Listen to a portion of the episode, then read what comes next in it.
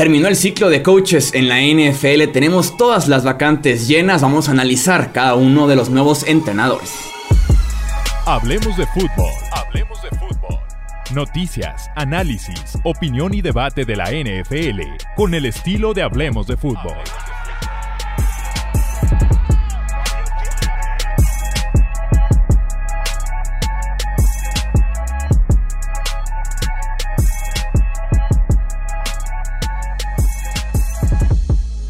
¿Qué tal amigos? ¿Cómo están? Bienvenidos a un episodio más del podcast de Hablemos de Fútbol. Yo soy Jesús Sánchez, un placer que me acompañen para platicar justamente de los nuevos head coaches que tendremos para la temporada 2022 de la NFL. Tenemos un invitado, primera vez que aparece aquí en el podcast de Hablemos de Fútbol analista de NFL, lo, seguramente algunos ya lo reconocen de su tiempo en TV Azteca, narrando en el ritual NFL. Pete Domínguez, ¿cómo estás? Bienvenido, hermano. Mi querido Chuy, ¿cómo estás? Pues acá ansioso de ver cómo vamos a abordar el tema de Brian Flores, ¿no? Seguramente debe ser uno de los candidatos ahí que siento que hubo un antes y después de Brian Flores en, en este ciclo de contrataciones y que la verdad no sé tú, a mí me sorprendió que fueran 10 vacantes, ¿no? O sea, cuando se venía el final de temporada pensé que iban a ser 4 o 5 y de repente se dejaron venir todas las vacantes. Sí, sí, sí, como que se fueron poco a poco abriendo algunas inesperadas, ¿no? Por ejemplo, la de los Raiders, que de todos modos que pasaron a playoffs, se va a Arbisacha, ¿no? El retiro, entre comillas, de Sean Payton, como que poco a poco se fueron ahí abriendo algunas. La de los Texans inesperada, que sí, se juntaron un montón. Lo que me gustó este ciclo de entrenadores, a diferencia de otros años, es que siento que se tomó un poco más de tiempo, como que con más paciencia, hubo menos urgencia de llenar rápido la vacante para la pelea de asistentes y demás. Eh, lo cual te puede tal vez orillar a creer que vamos a tener unos mejores eh, entrenadores en estos nuevos puestos. ¿A ti te gustó? Porque a mí, a mí realmente como que me hacía mucha ámpula ese tema de, un par de franquicias, la de Jaguars, ¿no? Que se tardaron demasiado. Yo llegué a pensar que iba a ser Byron Leftwich y que solo estaban esperando que eliminaran a los Bucks, ¿no? Ya cuando lo eliminan, me quedé esperando, pues ya que venga el anuncio, ¿no? O sea, yo no sé qué tanto me gusta esto pensando en que las primeras decisiones que tienen que tomar son en dos semanas, ¿no? Con la agencia libre y que, por ejemplo, el caso de Kevin O'Connell, ¿no? Uno de los primeros nombres acá, de nuevo coach de los Vikings, pues, o sea, estuvo de que terminó el Super Bowl, fue la, el domingo antepasado, literalmente. Tuvo media semana de fiesta y, o sea, estás hablando de que ahorita tiene una semana de que empezó a ejercer como head coach. Y aunque directamente, pues él no va a ser el, el encargado de la agencia libre, para eso tiene general manager, pero pues va a tener solamente dos semanas de trabajo, ¿no? Para, para tratar de estar en la misma sincronía, hablando de ese caso específico. No sé si eso sí vaya a acabar siendo un factor o no. Mike McDaniel también siento que tardaron un poco, pues obviamente porque estaba ahí con San Francisco, pero se tardaron en las entrevistas, ¿no? Fíjate que por lo mismo estaba leyendo la famosa carta de Tony Dungy, que le escribe a la NFL con sus propuestas de cómo hacer este proceso un poco más equitativo. Y su propuesta principal, el centro de esta carta que tiene él, es que propone que se retrase el ciclo de entrenadores durante dos, tres semanas. Habla, por ejemplo, el caso de Eric Bienemi, ¿no? Que es el coordinador ofensivo de los Chiefs, que ha sido llamado a entrevistas durante los últimos 3, 4 años y nomás no pega. Y decía, es que viene me ha tenido durante los playoffs preparando una final de conferencia, tres, cuatro entrevistas en una misma semana, además de la preparación. Entonces, como que invita a que el coach esté un poco más preparado para entrevistas que no tenga una por día, básicamente, durante dos semanas completas. E invita a que el ciclo de entrenadores, de la contratación de nuevos entrenadores, se retrase cuestión de una dos semanas, como que ahora sí dar el banderazo. Me imagino que todo se retrasaría en conjunto. Eh, pero para, para sentir que los equipos están haciendo una decisión más inteligente y también del entrenador llegando más preparado a su entrevista. En eso sí estoy de acuerdo, pero justo en el tema en el que todo se retrasara, ¿no? Porque normalmente, o sea, no es ciencia para nadie. Buscas a los coordinadores de los equipos que están dando mejores resultados, ¿no? Los ofensivos, defensivos, ¿no? De, de los que llegan a Super Bowl, que fueron campeones de conferencia o que llegaron a playoffs mínimo si lo retrasaras todo, pues yo no creo que faltaría tanto, ¿no? Quizá con una semana o dos ya te da bastante buen tiempo, ¿no? Estaríamos hablando que si en esta semana pasada hubiera empezado el ciclo de entrevistas y que ahorita ya estuvieran cerrados todos, y si lo recorres todo dos semanas, tienes un mes para planear esto de la agencia libre, ¿no? Con qué prospectos te quieres entrevistar en el combine, que ya es la próxima semana, o sea, ya te da un poco más de margen. En eso sí estoy de acuerdo, pero solo si todo el calendario se moviera acorde, ¿no? Si solo fuera el tema de las entrevistas, de, pues, por ejemplo, que esta semana hubieran empezado todos, donde dices, en 15 días ya tengo que decidir con qué prospectos me voy a, entrevistar cuando apenas estoy haciendo una evaluación de mi plantel, apenas estoy formando mi cuerpo de coordinadores. Siento que, o sea, sí lo compro y siento que hasta le beneficia a la NFL en esta idea de que quieren ser una máquina de generación de contenido para el fan los 365 días del año, pues te conviene, ¿no? Justamente eso, abrir el periodo de, de contratación de coaches y ya te extiendes por ahí. No, ya como es la NFL, ya imagino Thursday Night, Prime Time, NFL Network, banderazo de la carrera por los coaches. No queda perfecto, o sea, si, hacen un, es la única liga que conozco en el mundo, por eso la quiero tanto, que de un, un evento tan sencillo como el calendario, un, un showzazo, ¿a poco no se sería perfecto? Así de, ah, pues bueno, tenemos en la línea, no sé, Rich Eisen, ¿no? a tres de los coaches que han tenido más entrevistas, ¿no? Y, como ya acabó la temporada, ya hasta le puedes hablar a Andy Reid, oye Andy Reid, a ver, véndeme a Bienemi, ¿no? Y hasta los aficionados de los, de los equipos entrevistados o que van a entrevistar pueden conocer más al coach, ¿no? En palabras de jugadores, de coaches, o sea, como yo creo que pues ya le estamos haciendo la tarea a la NFL de, de cómo puede cubrir más de febrero a abril todavía tampoco de extenderse demasiado. Si nos copian la idea, bueno, realmente Tony es quien lo propone en su carta, pero aún así queremos regalías NFL. Roger Goodell, si estás viendo todo esto. eso sí va a cuenta de nosotros. si estás viendo esto, Roger Goodell, toma, toma nota. Este, vamos platicando entonces de los nuevos coaches, vámonos un poquito por orden con cada uno de los nuevos eh, entrenadores. Empecemos por Nueva York, por los Giants. Ryan Dable, después de desarrollar esa ofensiva de los Bills, encargarse de Josh Allen, de hacerlo uno de los mejores corebacks de la NFL, deja Buffalo eh, para ser ahora el head coach de los New York Giants, ¿no? Aquí es muy sencillo por dónde llega, por medio de Joe Schoen, el gerente general también nuevo de los Giants, que viene del mismo esquema de la gerencia de los Bills y que estaba cantado, ¿no? Aquí se trata de sacar lo mejor, poder desarrollar finalmente, ver si es tu quarterback franquicia, Daniel Jones. Exactamente, y de hecho a mí como más allá del este punto de los Giants lo extendería a la contratación completa del personal. Creo que en todo este ciclo de contrataciones nuevas de, de directivos o coaches, no hubo ningún equipo que me gustara más que los Giants. Se estás hablando de Brian Dable, que fue uno de los autores intelectuales del salto de Josh Allen, como bien dices. Luego se lleva de coordinador ofensivo a Mike Kafka, el que era coach de, de corebacks en Kansas City, o sea, uno de los responsables del éxito de Patrick Mahomes y de que Mahomes en esta temporada que acaba de terminar pudiera saltar esos obstáculos que estaba enfrentando a principios de temporada y que acabó cerrando muy bien. Sí tiene todo el talento del mundo, pero necesitas gente que te ayude, ¿no? Y todos alaban a Kafka como uno de sus innovadores. Luego tienes a, a, Wink Martindale, que era el coordinador defensivo de Ravens, que en cuatro de las cinco temporadas pasadas llevó a los Ravens a terminar como defensiva top ten.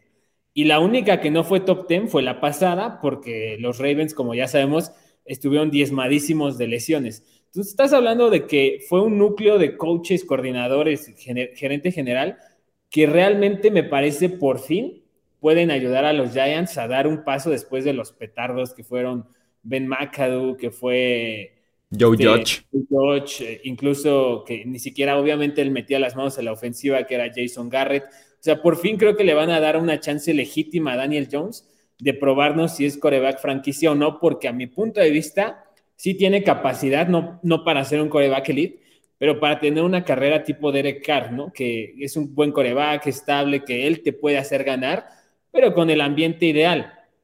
Lo de Brian Dable, evidentemente, como dices, va a ser su tarea principal.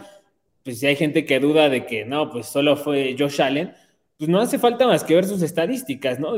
2018 y 19, Josh Allen, 30 touchdowns, 56% de pases completos. Los siguientes dos años, cuando Brian Dable ya metió las manos, cuando lo metió, a, lo mandó a entrenar a la costa este con el hermano de Carson Palmer, que es especialista en, coaches, en entrenar con corebacks ya de NFL, da un salto de más del 10% en sus pases completos y se va más allá de duplicar el número de touchdowns, pasa de 30 en 18 y 19 a 73 en 20 y 21. O sea, estás hablando de un tipo que la verdad sí sabe lo que hace. Yo creo que Daniel Jones esta es su última prueba y aparte que le ayuda a que la generación de corebacks en el draft se ve bastante floja, pero a mi punto de vista es el que más me ilusiona en todo sentido. Sí, tiene buena pinta y más porque Nueva York también sufrió con lesiones el año pasado el mismo Daniel Jones. Tiene pinta de que es un equipo que pudiera por ahí eh, recuperar ciertos jugadores y también que se vea reflejado en el récord de ganados y perdidos con Daniel Jones probablemente se va a tratar de construir una mejor línea ofensiva, agregar dos, tres piezas eh, y van a hacer cero excusas, ¿no? A partir de este momento para que pueda eh, presentar su caso, porque sí, parece que va a ser el quarterback del equipo para 2022. Bien pudiera ser su última oportunidad, pero con Brian Dable sin duda alguna va a ser una muy buena, una muy buena chance, como es una oportunidad legítima para, para Jones, sacó un Barley que también va a estar ahí en el límite, que por ahí termine de despegar un, un Kenny Goladay, por ejemplo un, Kadarius Tony, ¿no? Que a mí fue el, jugador creo que más me emocionó de los Giants la temporada pasada. E, o sea, incluso me hace tanto, o sea, me suena también todo en el papel de los Giants que está viendo ahorita ya que salieron las líneas de apuesta en Estados Unidos. Los Giants son el menos favorecido para ganar su división. O sea, para empezar, sabemos que esa división se rolan el campeonato todos los años, ¿no? Sí. Verlos que pagan más mil los Giants a ganar la división, con unos Cowboys que van a tener problemas de tope salarial, con unos Eagles que se ve que ah, rebasaron su límite de una forma brutal en esta temporada, se espera una especie de regresión, con unos Commanders que ahorita no tienen un coreback estable, no sabemos si va a regresar Terry McLaurin. Pues yo veo a los Giants y veo a todos estos, estos cerebros Veo que tienen buen capital de draft, veo que tienen buen espacio en el tope salarial. La verdad sí creo que puede ser uno de los candidatos a ser un, Bengals, ¿no? De este año, en el sentido de que pasan de ser el último al primero de su, de su división. Y los Giants, para mí, están apuntadísimos en ese, en ese rubro de crisal más fuerte de todos, de, los, de las ocho divisiones. Sí, tiene buena pinta. Y sí, sobre todo sumándole lo inconsistente que puede ser el este de la, de la NFC. Eh, otra de las vacantes que se llenó fue la de los Jacksonville Jaguars, también con un head coach de altísimo perfil como lo es Doc Peterson, ¿no? Duró solamente cuestión de semanas el experimento de Urban Meyer. Eh, llega Doc Peterson con su récord en Filadelfia de 5 temporadas de 42 victorias, 37 derrotas, un empate. Eh, incluyendo también un Super Bowl ganado, el Super Bowl 52 con Nick Foles. Eh, si bien no está Frank Reich, que creo que en ese sentido era un excelente asistente ofensivo que se encarga del desarrollo de Carson Wentz, que después se encarga de cargar de alguna forma eh, a Nick Foles durante esos playoffs. Aquí también el tema es, Doc Peterson, vienes a desarrollar a Trevor Lawrence, ¿no? Vienes a encargarte del coreback joven, de sacar ese talento, ese potencial que tiene la ex primera selección eh, global del draft y encargarte también un poquito de la estabilidad de esa franquicia que ha sido prácticamente un desastre, que ha sido un incendio allá adentro en las últimas temporadas y que Urban Meyer fue tal vez el explosivo más grande que han tenido recientemente. Ahorita de, primeras no recuerdo el contrato de Doc Pearson. ¿Tú sabes de, cuántos años es? Porque, o sea, viendo precisamente a, lo que decías de, que es un equipo que ha tenido una temporada ganadora en los últimos, que son siete, ocho años, y, o sea, una temporada ganadora que casi es de Super Bowl. Pero el contrato, o sea, yo pensaría que más bien Doc Peterson allá habrá apostado al 2023, porque es un hecho cantado, y todos lo saben en la NFL que nadie quiere trabajar con Trent Balky, el, general manager de, Jaguars, ¿no? El mismo que se peleó con Jim Harbaugh, que lo hizo salir de la NFL y que fue el que contrató a Jim Tom Sula, que contrató a, Jim a Chip Kelly para ser coach de 49ers y fue un desastre. O sea, yo creo que más bien Doc Pearson le está apostando a futuro, porque con Trent Balky, la verdad, no se ve que haya alguien que quiera trabajar y Doc Peterson, pues sabíamos que en Filadelfia salió porque tenía problemas de, pues de control de Howie Roseman. ¿Te acuerdas que incluso salían a decir que en las juntas de los martes Howie Roseman lo regañaba y le decía que era un inepto y que no sabía? Y, con Jeffrey Lurie, incluso el, dueño de Filadelfia, que se metía mucho. Yo supongo que acá Doc Peterson ha haber firmado un contrato eh, a largo plazo esperando eso, ¿no? Tener más control. Sí, no, porque más sí me acuerdo cuando llegó a Filadelfia fue un tema del poder con Javi Roseman, que Roseman era el gerente general en ese momento, lo desplaza un poco Doc Peterson y cuando sale Doc Peterson, Javi Roseman regresa justamente, realmente nunca se terminó de ir, simplemente fue desplazado. Y con Trent Balky, como para entrar en contexto de qué tan rechazado es Balky, el gerente general en Jacksonville, fue el que los aficionados hicieron la protesta, ¿no? En la semana 18 de por favor despidan a Trent Balky, no solamente Urban Meyer. Y además se rumoraba que Byron Leftwich iba a ser el nuevo head coach de los Jaguars, el, actual coordinador ofensivo de los Tampa Bay Buccaneers, pero que su única condición fue si está Trent Balky, yo no entro ahí. Se mantuvo Trent Balky, así que Leftwich estaba afuera y más bien van por Doc Peterson al final de cuentas, que fue la primera entrevista que hizo Jacksonville eh, a mediados de diciembre. Y aparte, o sea, te queda. A mí sí me deja el sabor de boca de que el dueño Shad, el, dueño de los Jaguars, sí, sí tiene la intención de establecer una franquicia seria, ¿no? No creo que estén nada más ahí jugando y desperdiciando su dinero como otros que solo les interesa vender playeras, ¿no? Y, y generar merch. Sí siento que quiere tener un equipo ganador. Trevor Lawrence, o sea, ya lo hemos visto cinco mil veces ejemplos de casos como hay corebacks tan talentosos y los echas a perder porque no hay una organización. Yo quiero creer y me gustaría creer que el plan de, los dueños de Jacksonville sí fue llevar a Peterson con la intención de, pues sabemos que es alguien que se puede poner del tú a tú con Trent Balky y a quien Trent Balky puede respetar y que ya tiene experiencia, como decías en sus stints en Filadelfia, de hacer de Carson Wentz un coreback regular y luego de que o sea, Nick Foles lo hizo ganar un Super Bowl, ¿no? Como bien dices, protegido por todo un esquema de, de, Frank Reich, que a mi gusto era como el, cabecilla, el inteligente de ahí, y, de otro que acabó siendo coordinador en, Minnesota, si no estoy mal, se me está oyendo su nombre, que era también coordinador del, juego aéreo de, de, Eagles. Pero sí creo que Doc Peterson es una apuesta más hacia futuro y que si llevabas a alguien como Byron Leftwich, que no está probado, igual y corrías el riesgo de que fuera una temporada y fuera, ¿no? Y volverle a hacer todo ese cambio a, Jaguars. Honestamente no me ilusiona demasiado.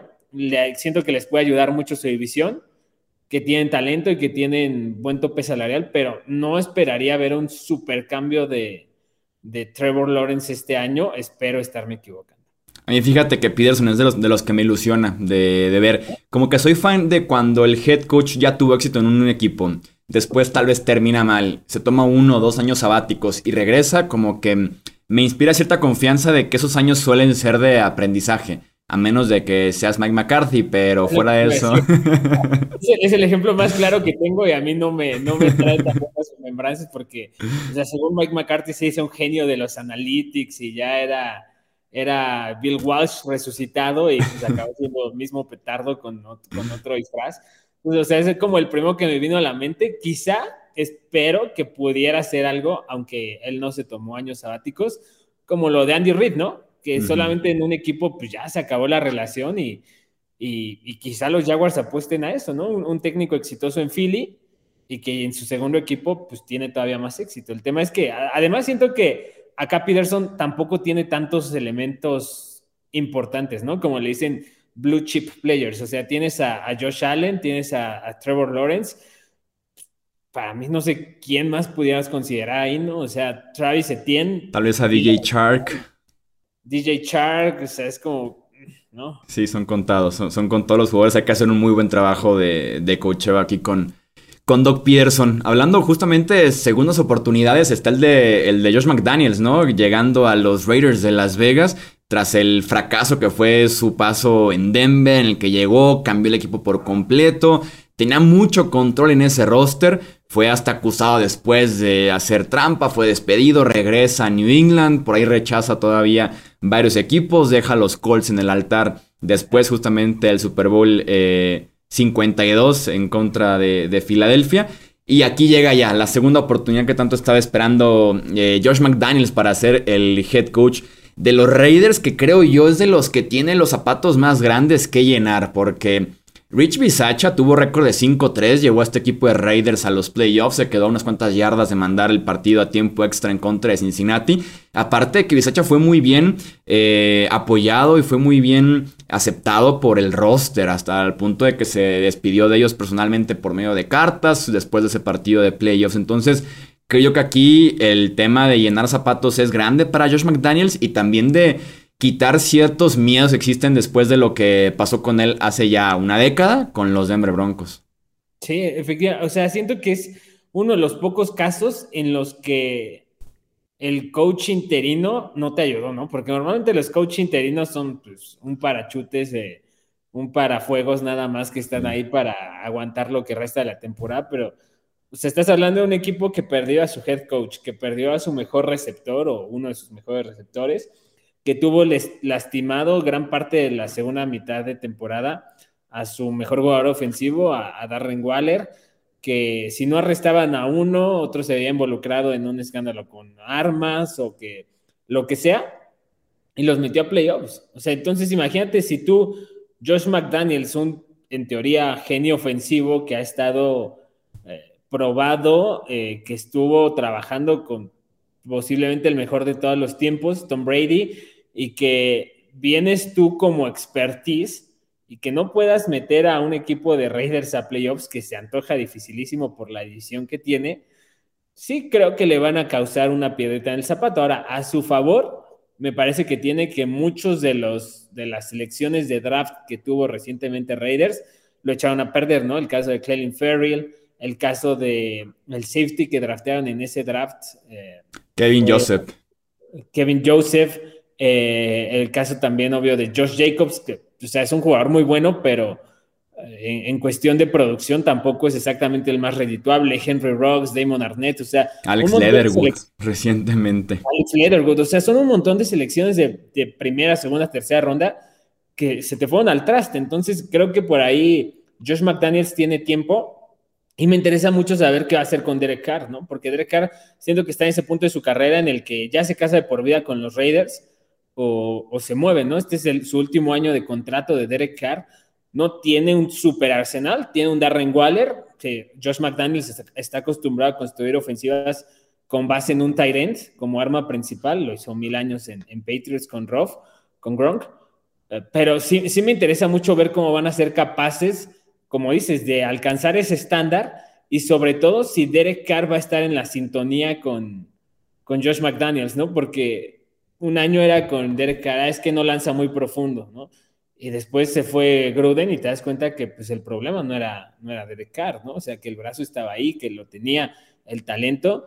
Ahora va a ser si, si McDaniels es capaz de convencer a Carr y si lo quiere convencer, ¿no? porque igual le quiere cambiar de coreback el próximo año, no sé. Sí, le queda solamente un año de contrato a Derek Carr, por ahí ya hay rumores de una posible negociación, que hay interés. Me queda claro que McDaniels no va a repetir el mismo error de llegar a un equipo nuevo y automáticamente deshacerte de tu coreback franquicia o de tu coreback establecido, por lo menos como, como lo hizo exactamente con los Denver Broncos. Pero falta ver justamente ese entendimiento. Con McDaniels tenemos una gran referencia, obviamente, en años que trabajó con Tom Brady. Después un 2020 para el olvido con Cam Newton, que digo, es es difícil culpar en ese sentido. Y después un Mac Jones que lo estuvo sacando a flote, cuidándolo tal vez de más por momentos, pero que pudo trabajar bien con él, ¿no? Entonces, sí debería en ese sentido apostar por Derek Carr por lo menos este año. Y sí, falta ver qué pasa con ese roster, porque no es el más talentoso y también hay un cambio de gerente general. Afortunadamente para McDaniels viene del mismo esquema de New England y por ahí va la relación para juntarlos y, y tener ese nuevo GM con head coach de la misma escuela, se podría decir. Pero va a ser un trabajo bien interesante el que tiene McDaniels. Y por algo lo aceptó después de que lo quisieran entrevistar y que se negara. Y como decíamos, se quedó en el altar con los Colts. Eh, por algo aceptó este trabajo de los Raiders. Algo le debió haber gustado seguramente. Dicen que, eh, o sea, McDaniels desde que estaba la intención de irse con los Colts, él quería un general manager con el que se sintiera cómodo, ¿no? Eso a mí me queda clarísimo, que es algo que sí necesitas que sea que el general manager es un, monigote del coach, ¿no? Como, o que hace lo que el coach pide, pero que estén en la misma línea, ¿no? O sea, para mí el mejor ejemplo de eso es John Lynch y Kyle Shanahan, ¿no? John Lynch evidentemente no es el super evaluador de talentos, pero es un tipo que sabe muy bien cómo hacer la parte de gestor de grupo, de gestor de, de vestidor. Un exjugador, o sea, lo tiene muy bien y le complace sus caprichos a Kyle Shanahan.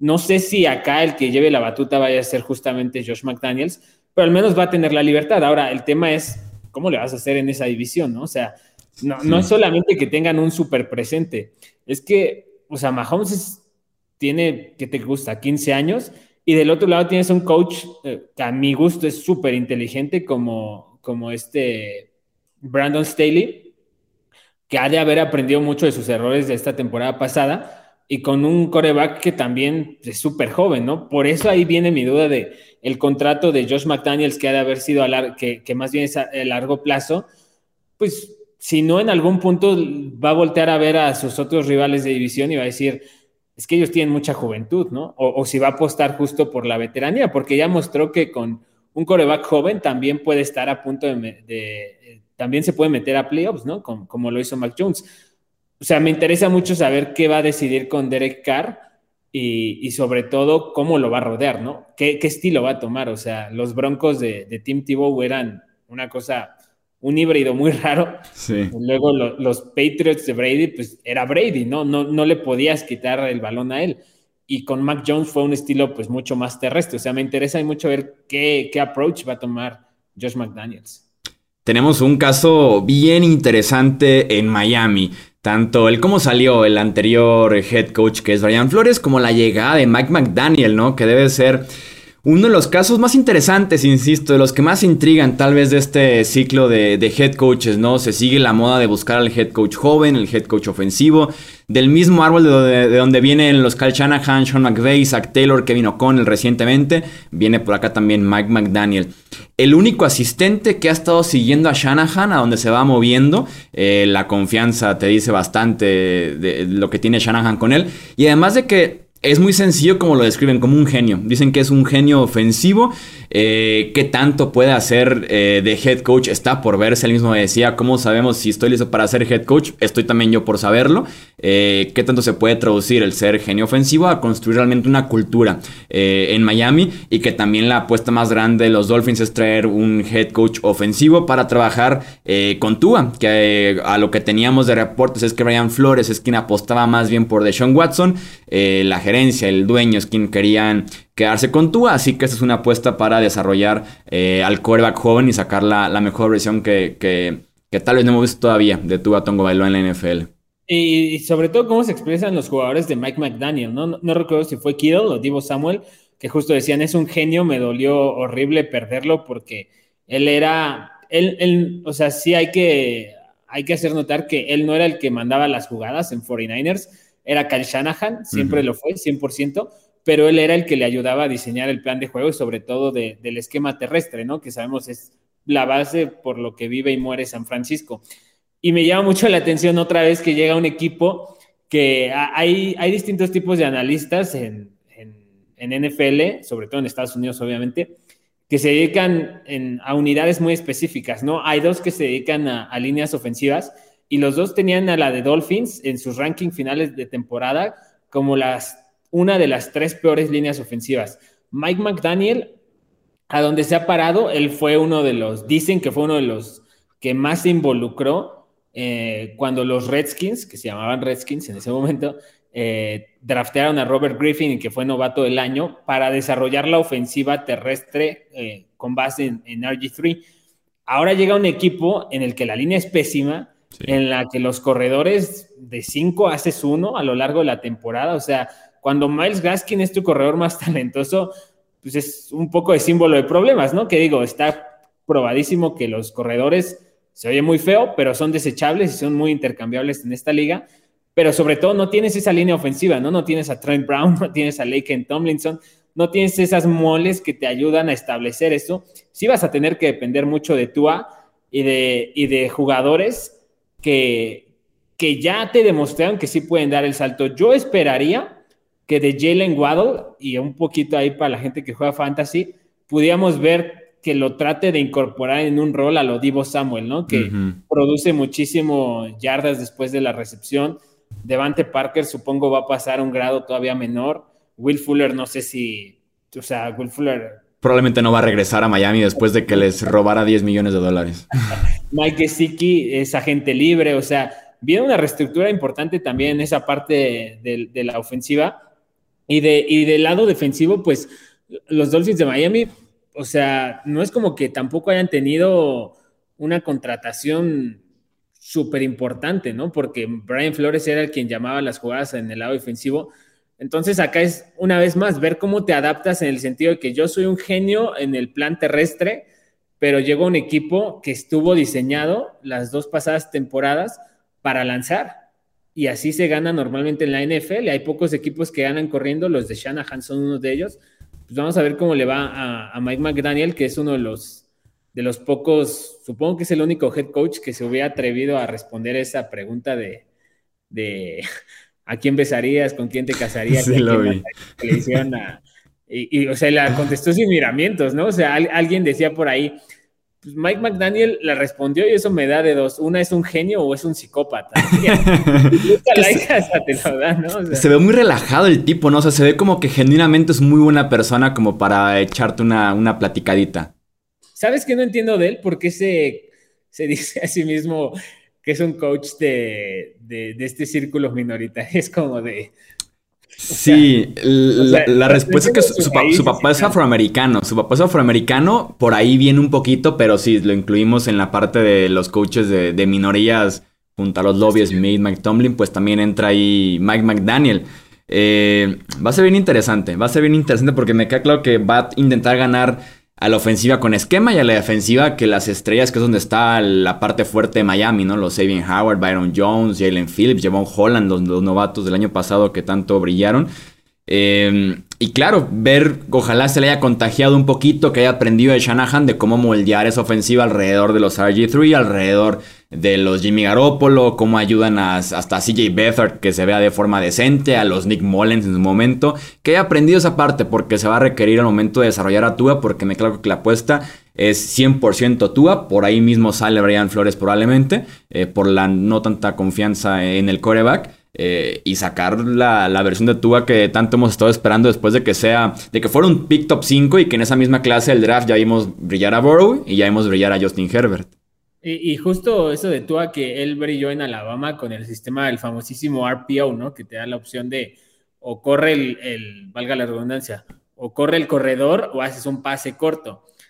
Ahí creo que es pues una versión parecida se podría implementar. Por eso yo tengo mucha fe en que Jalen Waddle puede dar, o sea, ya hizo un impacto, ¿no? Pero puede dar un salto fortísimo, así tipo Justin Jefferson, Jamar Chase, o sea, llegar a, a tipo top 10 de receptor por lo que es capaz de hacer cuando tiene el balón en las manos, ¿no? No es un velocista como Will Fuller que es corre recto, supera tu corner y atrapa el balón, ¿no? O sea, Jalen Waddle sí es elusivo, hasta tiene las piernas un poco más, eh, más fornidas, o sea, eh, quiebra más tacleadas. O sea, sí creo que Jalen Waddle va a ser la pieza central. Y pues de tú me queda claro que si no es con Mike McDaniel, se acabó su, su chance en Miami, ¿no? Este año. Y sobre todo la durabilidad. Sí, mantenerse sano de, una vez por todas para, para. Eh, que es complicado también detrás de esa línea ofensiva que en efecto fue de las peores el año pasado. Vamos platicando de una de las pocas contrataciones en el costado defensivo de coaches orientados a la defensiva que fue la de Matt Everflus a los Chicago Bears, ¿no? Eh, extraño porque los, eh, los, dueños de la NFL se están enfocando más en el costado ofensivo porque si bien ahí está la explosión reciente de la NFL, es más fácil ver resultados también cuando tienes a tu head coach ofensivo eh, y también en la parte de los quarterbacks jóvenes intentar desarrollarlos. No Everflux llega después de ser coordinador defensivo de los Colts. Eh, Intriga porque estaba Justin Fields. Uno creería que la apuesta hubiera sido 100% ofensivo para ayudar a Fields de una vez por todas después de que fuera primera ronda, pero un quarterback muy golpeado, muy interceptado en su primera campaña con los Bears. Lo que lo hace muy interesante y que era clave con Everflux era traer un buen coach que trabajara al costado ofensivo, que fue justamente lo que hizo con Luke Getzky, ¿no? Que venía de ser el coach de quarterbacks de los Packers y también el coordinador del juego aéreo en Green Bay. Eh, en esa parte es como que encargarse mucho de Justin Fields, mientras que Everflux mantiene pues lo que ha sido tal vez el sello de los Bears recientemente, que es el costado defensivo. Sí, justo, creo que la apuesta es justo de, ok, en la defensiva ya habíamos visto hace unos años que teníamos el talento, ¿no? O sea, lo que es Roquan Smith no desapareció de la noche a la mañana, Khalil Mack no desapareció de la noche a la mañana. Eh, o sea, la capacidad que tuvo Chicago para, o sea, algunos exageraban de la reencarnación de los Monsters del Midway, fue apenas hace dos temporadas, o sea, no, no fue hace 10 años ni fue en el 2013, o sea, fue, fue hace dos temporadas y la mayoría de las piezas, si se fueron unos muy importantes como Adrian Amos y, me puedes decir más, eh, el, gran núcleo está ahí. Robert Quinn tuvo un temporadón, o sea, hay mucho talento en el lado defensivo. Sí, creo, como dices, que le están apostando más a la tradición. Y creo que un caso al que se pueden recargar es a los Bills, ¿no? Que se llevaron un coach de, corte defensivo en Sean McDermott cuando empezaron esta reestructuración y solo fue caso de encontrar al hombre ideal en el coordinador ofensivo para que tu coreback novato explotara de Luke Getzi, pues me intriga que no había tanta información al respecto, ¿no? O sea, no sé si hubiera sido mejor buscar a llevarte a otro, a otro coach con más credenciales o con, o con quizá más idea de lo, que, de lo que pudo haber sido, que ya haya estado con, o sea, que ya te haya probado que es muy bueno desarrollando eh, corebacks, ¿no? O sea, pienso que ahora que fue la reestructura un poco de Ravens, con que se fue Martindale, pues no sé si hubieran podido sacar de ahí a Greg Roman, ¿no? Que ya te ha demostrado que en distintas ocasiones con corebacks atléticos sabe montar ofensivas muy buenas, ¿no? Para protegerlos y tal, o sea, no es como que él estuviera en agencia libre, no que, que estuviera disponible, pero si estás haciendo una inversión nueva, pues una inversión fuerte, perdón, eh, o sea, sí me pareció un poco arriesgado dejar así tan descobijado a tu, a tu coreback, pues novato, y más cuando un Allen Robinson entra al mercado de agentes libres y no sabe si va a tener a su receptor en teoría principal, ¿no? Ahí está el caso de Darnell Mooney, pero pues para mí, o sea, Mate Berflus va a morir por lo que, lo que produzca Justin Fields, ¿no? Él puede poner una defensa top 6 en los siguientes tres años y si Justin Fields no despega, va a perder la chamba, así de fácil. O sea, no importa que, que, la defensa sea muy buena, Justin Fields, creo que todos hemos visto, mismo caso que Trevor, ¿no? Tiene talento, ahora ayúdalo a, despegar. Sí, siempre va a ir ligado ahí el futuro del head coach con los resultados tal vez del, del quarterback. Y, y con eso de Getsky, Green Bay hasta tal vez hasta lo agradece este robo de alguna forma porque traen de regreso a Tom Clemens, ¿no? Que había sido el coach de corebacks que desarrolló a Aaron Rodgers, que lo convencen de salir del retiro para volver a hacer esa misma posición de coach de corebacks ya que se había eh, ido Getsky. Interesante, por lo menos interesante en ese aspecto en el norte de la NFC.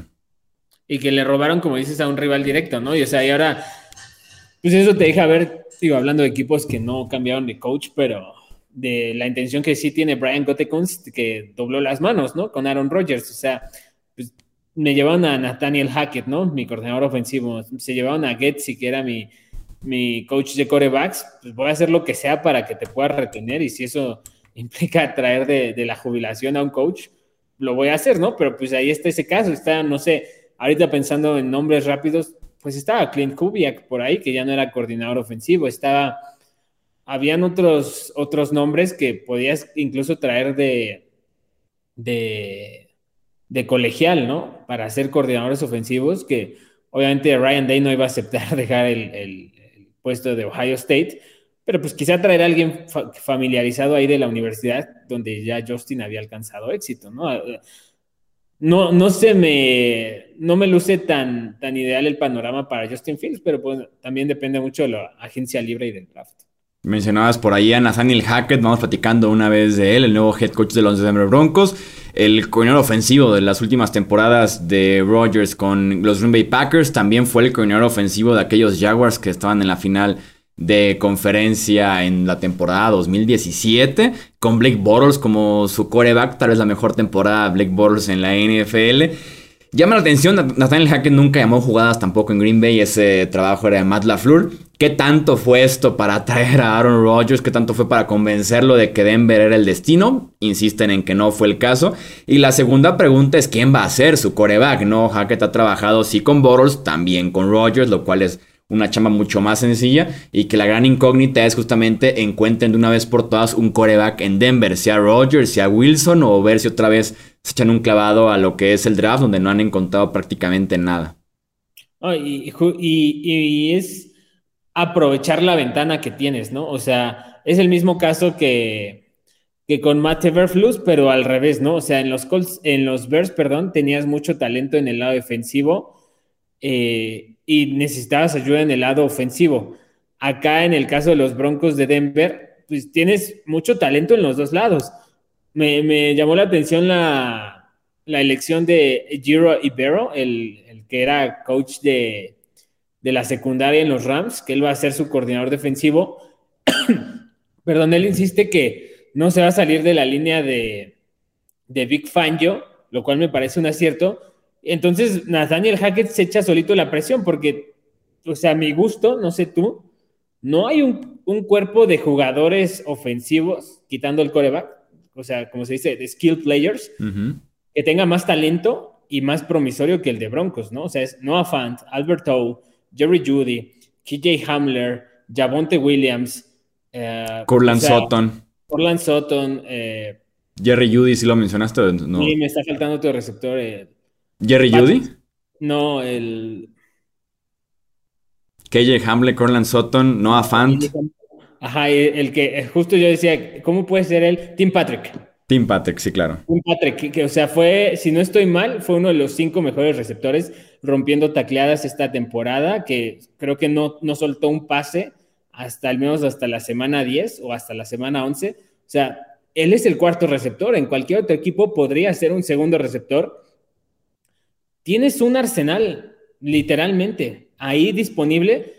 O sea, si pones ahí a un game manager Jimmy Garoppolo, ¿no? O sea, ahorita pensando rápido te debería rendir bien, ¿no? Porque es literal ponerle el balón en las manos a tus, a tus cracks, o sea, no, tampoco necesitas romperte la cabeza. Nathaniel Hackett es una de estas firmas que a mí personalmente me parece un poco apresurada, porque pues como dices, o sea, todos sabíamos que ahí el artífice era Matt LaFleur y la verdad era Aaron Rodgers, ¿no?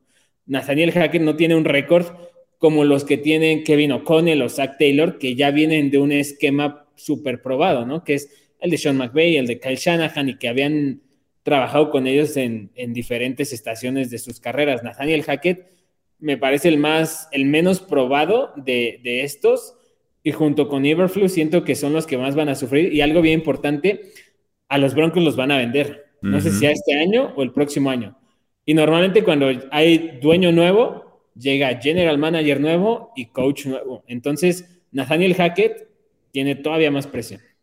Sí, sí, sí. Creo que de los trabajos hicimos un, podcast, no me acuerdo si fue podcast o directo, en el que platicábamos como de qué vacantes eran las más atractivas. Yo ponía esta de los Broncos cerca del final, por el hecho de que no tienes coreback y que no han estado, han estado buscando y buscando y buscando y nada más no dan con él. No sé si sea tema de John Elway, gerencia, coaches o qué ha pasado en ese sentido y el tema de la inminente venta, porque es muy posible que vaya a querer a su propia gente el nuevo dueño o nuevos dueños eh, y puede que sea solamente un parche durante 2022 y venga algo nuevo en 2023, entonces sí, no me parece tan atractivo en ese sentido la vacante de los Denver Broncos.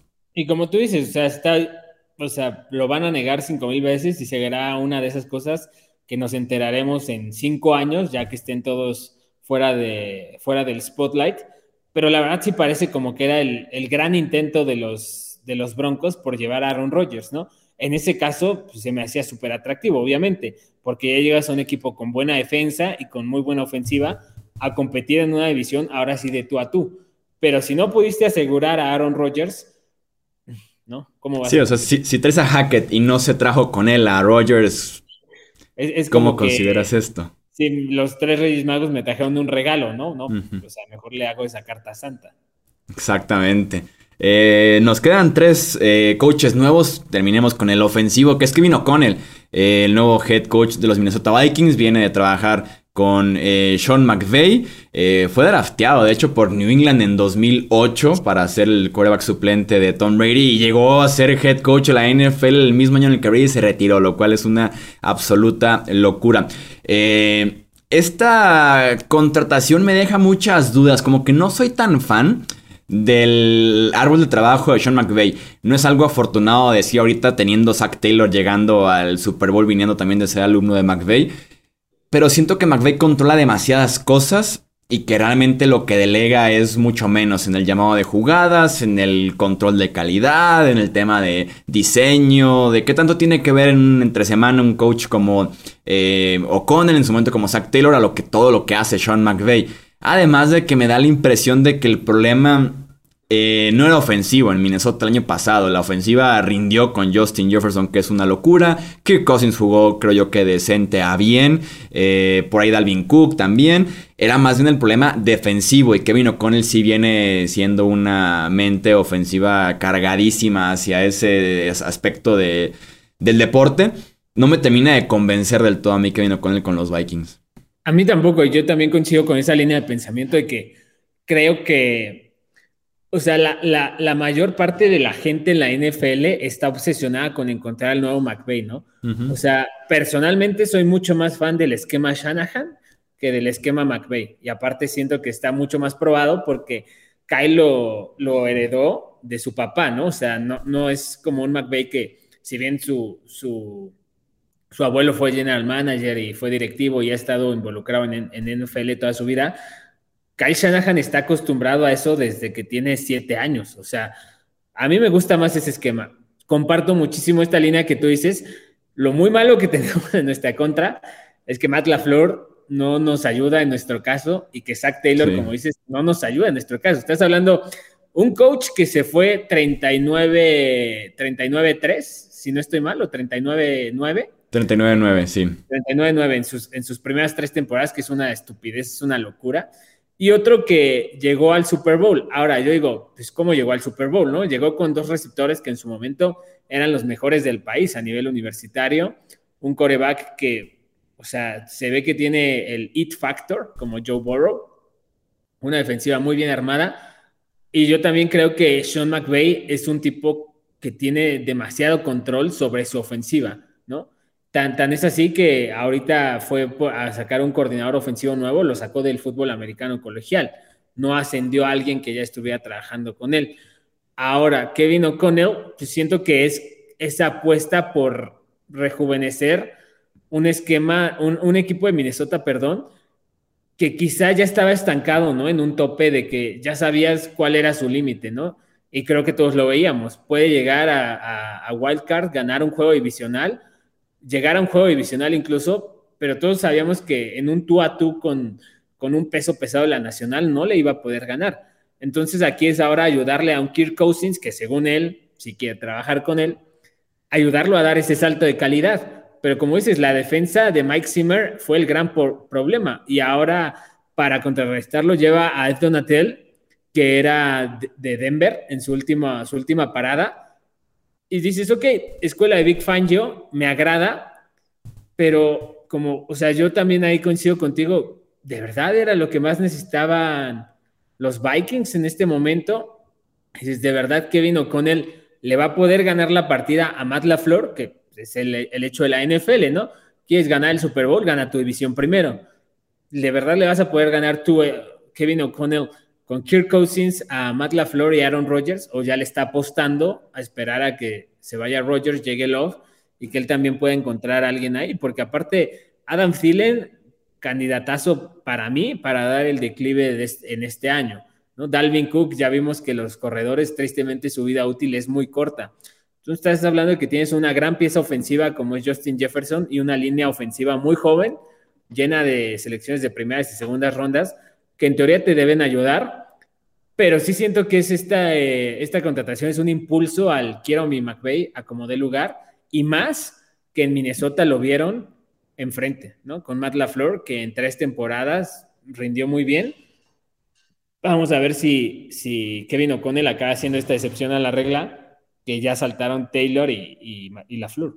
Por ahí había el reporte de que Estaban muy interesados en Jim Harbaugh, que bueno, creo que Jim Harbaugh estaba más interesado en los Vikings que ellos en él al final de cuentas. Eh, creo que hubiera sido una contratación por lo menos bomba en este ciclo de entrenadores a tener de regreso a No de acuerdo, porque es un, un, coach que sí ya va con un esquema muy, muy definido y es un tipo que a donde llega, pues transforma el equipo. O sea, creo que me hubiera gustado algo más eso, que, o sea, porque no es como que Kirk Cousins sea el super coreback diva, que te, que te, que te lleva a estar siempre en tendencia, ¿no? No es Aaron Rodgers, no es Tom Brady. O sea, Kirk Cousins es alguien que se adapta. Entonces, pues, no, no, me termina de convencer y no creo que este vaya a ser el, el factor definitivo para que Vikings gane su, su, división, a pesar de que creo que es el más cercano que de los otros tres a, derrocar a, los Packers. A ver qué pasa con Cousins. Insisten en que quieren trabajar O'Connell con Cousins, Cousins con O'Connell. Eh, es agente libre en 2023. Tiene solamente un año más de contrato y por ahí hay reportes de que incluso los Panthers marcaban a preguntar por Cousins, pero que sí, la llamada fue rechazada. Eh, los Saints, sorprendidos con la salida de Sean Payton, terminan nombrando a Dennis Allen, su coordinador defensivo, eh, nuevo head coach. Allen, que ya tiene experiencia como head coach, ganó 8 partidos en dos temporadas con los Oakland Raiders en su momento. Eh, lleva 7 años al frente de la defensiva de Nueva Orleans, que se convirtió en la fortaleza de este equipo. Una muy, pero muy buena unidad. que los Saints con muchos problemas, no era un trabajo poco atractivo tal vez, un trabajo en el que se requería alguien de transición para definir si en 2023 Sean Payton regresa con este equipo o si es cambiado o si pueden tal vez buscar eh, otro head coach más adelante eh, con credenciales diferentes ya que el equipo esté mejor planteado porque tienen ahorita más de 70 millones arriba en el tope salarial no tienen obviamente coreback solamente está Tyson Hill con contrato junto a Ian Book, o sea, no tienen eh, coreback en el roster ni siquiera. Y pues con la sombra de Sean Payton por ahí presente, es un trabajo bien complicado el de Dennis Allen, pero si alguien se lo merecía en esa franquicia, era él por lo que hizo con la defensiva. O sea, al, principio mi primera reacción fue no me gusta, me aburre, porque esperaba ver un equipo de los Saints como el que vimos esta temporada, ¿no? Sin el factor de que Sean Payton te hace los encuentros más entretenidos. Ahora ya después me puse a pensar y como dices, o sea, dices, realmente Drew Brees llevaba ya dos temporadas arrastrando el brazo y el cadáver por los campos NFL, ¿no? Ese, esos equipos ganaron con temporadones de Michael Thomas y de Alvin Camara. Una línea ofensiva de primer nivel que la mayoría sigue ahí, salvo Terron Armstead, que es agente libre. Dices, bueno, realmente, como dices, lo que cargó a este equipo, pues muy al estilo 2013 de los Broncos, 2014, perdón, pero unos escalones más abajo fue la defensa. Entonces, más bien creo que nos vamos a tener que acostumbrar a un cambio de identidad de los Saints, que va a ser durísimo para nosotros que llevamos viendo la dupla Peyton y Breeze, que son 15 años, ¿no? O sea, va a ser muy duro para nosotros y creo que ahora nos vamos a tener que acostumbrar a ver a un equipo de Nueva Orleans que ya ahora sí la cara completamente de la franquicia es defensiva, ¿no? O sea, hay un agente, agentes libres importantes como Marcus Williams en ese lado también, pero pues va a ser una mutación, o sea, supongo que va a ser algo menos brusco, pero parecido a lo que fueron los Broncos, ¿no? Que te acuerdas, 2013 era un circo aéreo ofensivo espectacular y el Super Bowl lo ganaron años después con una gran defensa. Siento que eso es lo que vamos a ver de los Saints se queda Pete Carmichael, el coordinador ofensivo, que era el brazo derecho de Sean Payton, pero pues él no era el que llamaba las jugadas, ¿no? Ahora vamos a ver aquí el ingenio de él. Y yo creo que Dennis Allen es un muy buen coach otra vez, ¿no? Ahí está el ejemplo de, de Sean McDermott. Un defensivo sí puede ganar una, pues una liga si escoge un buen coordinador ofensivo. Ahora, Dennis Allen creo que no le hicieron justicia en los Raiders, porque pues el año en el que se va, son, eran años muy amargos para la franquicia y en los siguientes dos años llega a Mari Cooper, Derek Carr y Khalil Mack, ¿no? O sea, cuando llega el talento premium es cuando ya lo abandonas. No sé si le vayan a hacer lo mismo acá, pero, o sea, para mí lo más importante es resolver quién va a ser tu coreback y quién va a ser tu coordinador ofensivo, ¿no? No sé si sí va a ser Peter Michael. Por ahí se hablaba de que pudieran regresar a, a Nueva Orleans, al estado, hablando no del equipo, a Joe Brady, que ya después acabó aceptando tu trabajo, pero pues es alguien que lo ubican muy bien en Nueva Orleans, que lo quieren, que obviamente tiene este pasado con la Universidad de LSU, que a mí me gustaba su sistema ofensivo. Entonces, más bien va a ser acostumbrarnos a, un, a unos Saints nuevos, ¿no? Que ya no son una máquina ofensiva y que va a ser un equipo más defensivo ahora. Sí, la continuidad con Allen y justamente ese costado defensivo que ha sido pues la fortaleza de estos Saints en los últimos dos años por lo menos. Y platicamos de la última, de la de los Houston Texans, la última que se llenó justamente, tal vez la más polémica. Eh, Lobby Smith, el coordinador defensivo de los mismos Texans, es ahora el head coach de este equipo. Bien interesante porque Lobby Smith no pintaba en el panorama de candidatos para ser head coach de Houston, ¿no? Sus candidatos eran Josh McCown, ex coreback, cero experiencia como coach en la NFL, el coordinador defensivo de Filadelfia, Jonathan Gannon, y Brian Flores. Eh, Gannon es descartado y en ese inter en el que están decidiendo entre McCown y Flores viene la demanda de Brian Flores en contra de la NFL y algunos equipos, lo cual hace que Houston descarte a Flores por ese mismo sentido y que con McCown se ven como muy orillados a no nombrarlo eh, head coach en esa situación en la que te están acusando justamente de un proceso que no es equitativo, que no busca la igualdad entre razas, y estás a punto de nombrar sobre el tipo que está demandando a la NFL, a un tipo que no tiene experiencia como coach en la NFL, ni como asistente, ni como nada. Su mejor, eh, su mejor carta es ser suplente eh, durante dos décadas prácticamente McCown. entonces se ven orillados los Texans a decir, ¿sabes qué? Pues ni Macao ni Flores, vámonos con Lobby Smith, con alguien de casa. Y que en ese mismo sentido, si te quedas en casa, pues ¿por qué despedir desde un principio a David Cooley, ¿no? Que lo había hecho bastante decente la temporada anterior. O, sea, yo, yo, leía reportes que lo que la eh, McNair, el dueño de los Texans, le pedía a David Cooley era que hiciera cambios en el departamento de coordinadores ofensivos y que él se negó y le dijo, ah, estás fuera. Al final traen ahora a Pep Hamilton para ser el coordinador ofensivo sin querer ser denigrante o nada. La verdad es un equipo de expansión los Texans. O sea, en este momento, o sea, tú ves su roster y rescatas que tres jugadores que puedan ser titulares en otro equipo. Es un parche de transición más. Y, a, y a mí no me encanta este tema por su general manager porque creo que es un tipo muy inteligente salió de la escuela de Patriots, que estaba esperando su gran oportunidad y jamás vio venir la, avalancha que era de Sean Watson, ¿no? Que eso te, desnudó completamente porque era tu, figura y si no quería continuar, pues mínimo podía sacar buenas elecciones de draft. Ahora quién sabe si hasta vaya a poder hacer eso. Pues, de Lobby Smith me quedo con que a pesar de todo lo malo que son los Texans, su defensa rindió bastante bien. En varios partidos le hicieron la vida complicada a, sus rivales. Y pues obviamente Lobby Smith es un, coach defensivo que llevó a los Bears a jugar un Super Bowl. No creo ni de chiste que lo vaya a repetir.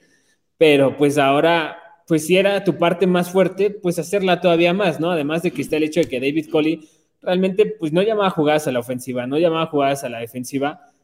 O sea, siento que es como, siento que los, los Texans lo que hicieron fue limpiar más la casa, ¿no? O sea, no se ve bien, pero al final como que están limpiando todavía más el panorama para que quien vaya a llegar, porque evidentemente Lobby Smith no es su coach del futuro y no creo que Davis Mills sea su coreback del futuro, es del presente, pero no creo que sea el futuro, que puedan llegar a una organización que esté en ceros, ¿no? Y que ya no haya toxicidad ni que haya eh, coaches con resentimientos del ciclo pasado. O sea, no sé cuándo va a ser, si va a ser 2023 o 2026, pero en algún punto eh, Texans va a quedar pelón, literal, en obra negra el edificio. Y, y tristemente Lobby Smith es solamente un paso más para llegar a ese propósito. Sí, como lo fue David Coley probablemente. Eh, y sí, pendiente del que pase con Deshaun Watson, por ahí tal vez la salida de Brandon Cooks, de Laramie Tonsil, apostar por Davis Mills, que te rescate eso, llenarte de picks y sí, volver a construir la franquicia eh, con un coach muy experimentado como es Lobby Smith, estuvo ahí en Chicago 2004-2012, eh, Tampa Bay 2014-2015, ya tiene un coach del año incluso en 2005, como dices tú, lideró a los Bears a un Super Bowl que perdieron en contra de Peyton Manning y los Colts pero sigue pareciendo un plan o sigue pareciendo como el puente para finalmente llegar a Josh McCown para ser head coach, que es el tipo que han querido durante dos años ya. Y siguen sin poder nombrarlo. sí es, es, sin entender porque en todos lados escuchabas esto, ¿no? Que la gente de, de los medios decía, no, Josh McCown, tipo súper inteligente, va a ser un gran coach.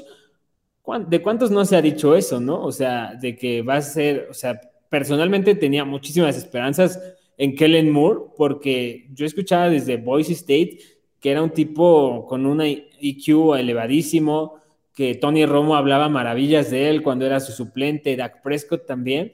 Y pues el tipo, o sea, me parece que lo ha hecho bien, pero yo sí esperaba que fuera el próximo gran genio ofensivo de la NFL.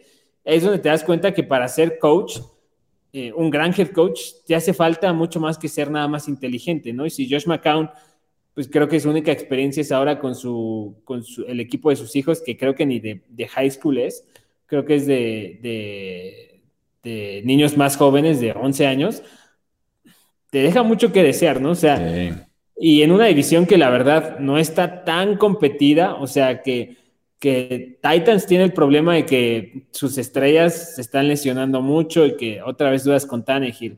Los, los Colts, ¿quién va a ser su coreback? Los Jaguars que solo tienen un coreback. O sea, es una división que está ahí para que alguien realmente pudiera establecerse como el mandón en las próximas temporadas y los Texans están, siguen desaprovechando oportunidades, ¿no? En vez de ir no sé, darle un contrato a lo, a lo John Gruden, a Jim Harbaugh, ¿no? O, a alguien, a quien sea, para que venga y te ponga en orden. Pero pues también reportan que mucha de la toxicidad es desde los directivos, ¿no? Desde los dueños. Y así va a ser difícil que veamos un cambio rápido en un equipo que hace no mucho tenía de Sean Watson, J.J. Watt y de Andre Hopkins y que te hacía pensar que podían llegar a una final de conferencia. Y que le estaban, que le estaban ganando a los Chiefs una final de conferencia, era, ¿no? O, fue en la ronda divisional. ¿A quién? A los Chiefs cuando le estaban ganando como por 20 puntos. Ah, sí, y. Sí, fue final de conferencia, creo. Con Deshaun Watson todavía. No final de conferencia, pero. O sea, yo me acuerdo su última participación en playoffs fue en el 2019, si no estoy mal, la temporada 2019, que contra los Bills que se equivocaron muchísimo los Bills. Josh Allen se equivocó muchísimo y este Bill O'Brien también mandó una serie de jugadas terribles para finalizar ese cuarto. No, no me acuerdo si avanzaron Texans o Bills. Estoy casi seguro que fueron los Bills. Avanzaron los Texans, avanzaron los Texans y luego en la ronda divisional en Arrowhead iban ganando como por 20 ah, puntos en contra de los Chiefs. Ajá, que estaban en la... O sea, está de acuerdo que estamos hablando de un equipo que hace, que son ya dos años, tres, Sí, no, hace dos años. tres años. En 2020. Sí, hace dos años estuvieron a 13 minutos de eliminar a, los Chiefs de Mahomes. O sea, y dos años le das fast forward y el equipo está destruido. O sea, no tiene literal pies ni cabeza. O sea, Bill O'Brien ya no está, Clowney ya no está, Watt ya no está, Hopkins ya no está. De Sean Watson a ver si está o en qué equipo juega o si termina en la cárcel. Y, una división que, insisto, de la americana, me parece que era la más, es en este momento la que está ahí más a merced de quien se ponga las pilas, ¿no? Y parece que van a ser los Colts o Titans otra vez. Sí, es la que no tiene la superpotencia con todo que Tennessee termina como primer sembrado la temporada pasada, pero no está esa superpotencia, así como los Bills, Chiefs y Bengals, por ejemplo, ¿no? En las otras divisiones. O, o los Ravens, ¿no? Los Steelers, que sabes que nada más se encuentran un coreback y ya vuelven a mandar, ¿no? O sea, o sea estaba ahí y, la desaprovecharon, ¿no? Ya en un repaso final, o sea, creo que al, sí queda claro que con todas estas disyuntivas y, y volantazos tan fuertes que vemos, ¿no? Es, es muy obvio yo me negaba a creer esta tendencia que cuando corres a un coach ofensivo, vas por un defensivo en tu siguiente contratación me negaba a creer que la NFL era así de obvia y así de predecible, pero lo volvemos a ver, ¿no? Ahí está el caso. No funcionó Mike Zimmer, tráete un ofensivo. No funcionó Matt Nagy, tráete un defensivo. No es así de obvia la NFL, no es así como que me falta, me fue mal con el defensivo, ah, voy a ganar con el defensivo. No, no funciona así, o sea, por eso creo que los que más eh, diligencia pusieron a su trabajo y lo que más me gustó fueron los Giants, ¿no? O sea, venían de uno de equipos especiales, pero antes estuvieron con tres ofensivos, bueno, dos ofensivos, no funcionó, vuelven a apostar al lado ofensivo y a mi gusto es el que mejor panorama pinta. Sí, no, y en efecto, echando así el vistazo súper rápido, todos siguieron la tendencia de no funcionó defensivo, vamos ofensivo o viceversa, ¿eh? los, los Saints, Vikings, Texans, Broncos, Bears, todos. Sí, sí, sí. David Coley, pues ahí de equipos especiales, no cuenta. Pero, o sea, el resto, Nathaniel Hackett, ¿no? Big Fangio no funcionó, tráete al ofensivo. Es como, no, no es así de fácil la NFL. Si fuera así de fácil, ya todos hubieran ganado un Super Bowl en los últimos 20 años. Hay que ir descartando opciones hasta que llegues a tu próximo Sean McVay o a tu próximo Brian Dable en el caso de que haya sido en el costado defensivo en este ciclo de entrenadores. Eh, Pete, pues muchísimas gracias por acompañarnos aquí en el podcast de Hablemos de Fútbol. Fue un placer echar aquí la plática de los nuevos eh, head coaches y pues aquí están las puertas abiertas para que regreses cuando quieras. No, muchas gracias a ti. Me dijiste que era de media hora, la gente no sabe, pero bueno, no pudimos controlar eso. Una hora cuatro minutos llevamos. Es lo que te digo, si la NFL se pone las pilas con esto de recorrer las fechas, si nosotros pudimos hacer, hablar una hora de las nuevas contrataciones, imagínate lo que no pudiera hacer NFL Network una semana de puras contrataciones de head coaches. Ahí están las ideas para Roger Goodell. Sí, no, sin duda alguna lo que puede llenar ahí NFL Network de toda una semana de contrataciones. Eh, vamos a dejar las redes sociales de Pete enlistadas aquí abajito en la descripción. Recuerden también Twitter, Facebook, Instagram nos encuentran como eh, Hablemos de Fútbol. Yo soy Jesús Sánchez y eso es todo por este episodio. Gracias por escuchar el podcast de Hablemos de Fútbol. Para más, no olvides seguirnos en redes sociales y visitar hablemosdefutbol.com.